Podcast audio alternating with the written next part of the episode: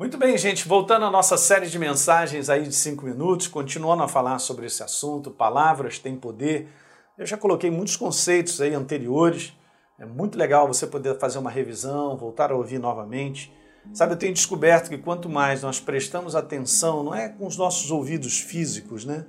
Mas com uma fome e sede do nosso coração em ouvir a verdade, em depositar essa verdade para gerar mais sabedoria, em que ela possa se instalar dentro de mim de você, quanto mais você repete, ouve algo, cara, isso aí produz algo muito poderoso.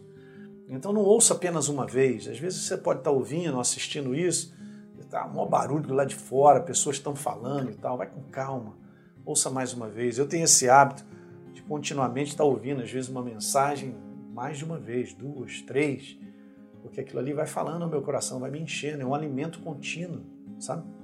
Então o texto básico que eu estou usando é João 6,63, o Espírito é o que vivifica. Falei para vocês que a carne nada aproveita, nada, nada.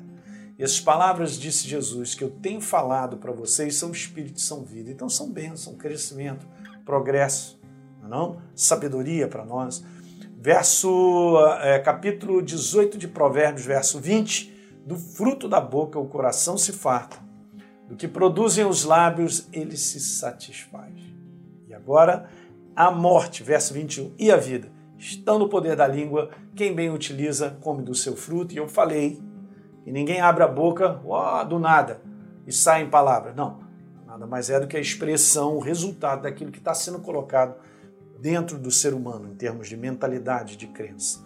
Então agora eu quero te dizer algo legal. Veja, vamos passar agora para um outro lado. Deus criou o homem para dominar. Nós sabemos isso em Gênesis que vocês sejam dominadores desse mundo que ele nos concedeu. Muito legal. E não para ser dominado.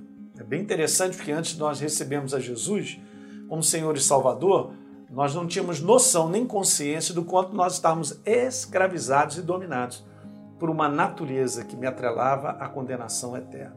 Meu Deus. Mas aí Jesus nos libertou do império das trevas. Aleluia. E nos transportou para o reino do Filho do seu amor. Então ele trouxe de volta o padrão da origem num conteúdo de que agora, como nova criatura, como um ser espiritual vivo, Elinho, você possa dominar as situações que você enfrenta. Legal? E veja que legal, porque isso aqui é importante. Pela palavra, tem várias situações que provam isso. Dominamos pelas declarações da nossa boca. E, obviamente, as declarações da minha boca nada mais são do que a expressão da minha crença, da minha mentalidade. Se a minha mentalidade é cheia da verdade de Deus, essa será a expressão da minha boca. E aí nós governaremos. Olha que passagem fantástica para a gente guardar e gastar um tempinho nela para pensar. Tiago, capítulo 3, verso 2. Porque todos tropeçamos em muitas coisas, diz Tiago. Mas se alguém não tropeça no falar, hum, é um indivíduo perfeito, meu Deus, capaz de refrear também todo o seu corpo. Verso número 3. Ora, se colocamos um freio na boca dos cavalos para que nos obedeçam, também lhe dirigimos o corpo inteiro. Hum, bem legal.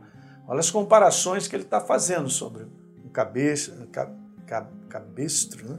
Meu Deus. É isso aí, você entendeu. Legal. Então, freio, é melhor falar freio porque é mais fácil, né? Então, freio na boca para dirigir o corpo inteiro. Preste bem atenção ao conteúdo que o Tiago está falando. Então, você tem ali o cavalo, você tem um freio, você dirige ele. Então, ele está comparando a língua à direção da nossa vida. Então, agora eu vou te mostrar a importância da nossa língua direcionando a nossa vida.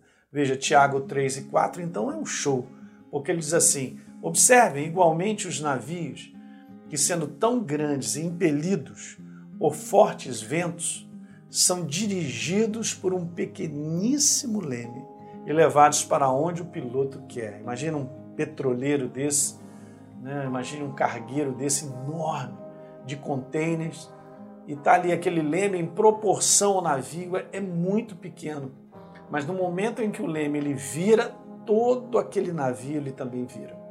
Então vamos embora. Essa é a comparação que ele está trazendo. E ele diz assim: assim também é a língua. Então a língua nossa tem essa capacidade de direcionar a nossa vida. Tá certo? Então, com a nossa língua, através da crença, obviamente, daquilo que está sendo instalado dentro de mim, eu estou dando direção à minha vida. Legal? Talvez você possa pensar assim, pô, pastor, mas eu venho falando certo, né, de um conteúdo da verdade, tem até essas confissões que eu venho fazendo, mas continua. Por quê? Às vezes você pega um navio desse gigante que está sobre o mar, ele é muito grande. No momento em que aquele leme vira, você não vai perceber que aquele navio vai virar assim rápido. Você vai perceber que lentamente ele vai virando. Você ficar numa certa posição de observação, você nem vai perceber que ele está virando, de tão lento que ele é, mas ele está virando. Então, crença e mentalidade continuamente sendo declarada direciona a nossa vida para onde precisamos. Não é legal? Então veja o que eu quero te dizer aqui, ó. Dominar ou ser dominado está na fonte de onde procedem as nossas palavras. E a gente vai continuar no próximo vídeo. Legal? Então dá um like aí nesse programa, se inscreve no nosso canal e deixa um comentário que é importante para todos nós. Tá legal? Compartilhe isso com seus amigos também. É isso aí, a gente se vê.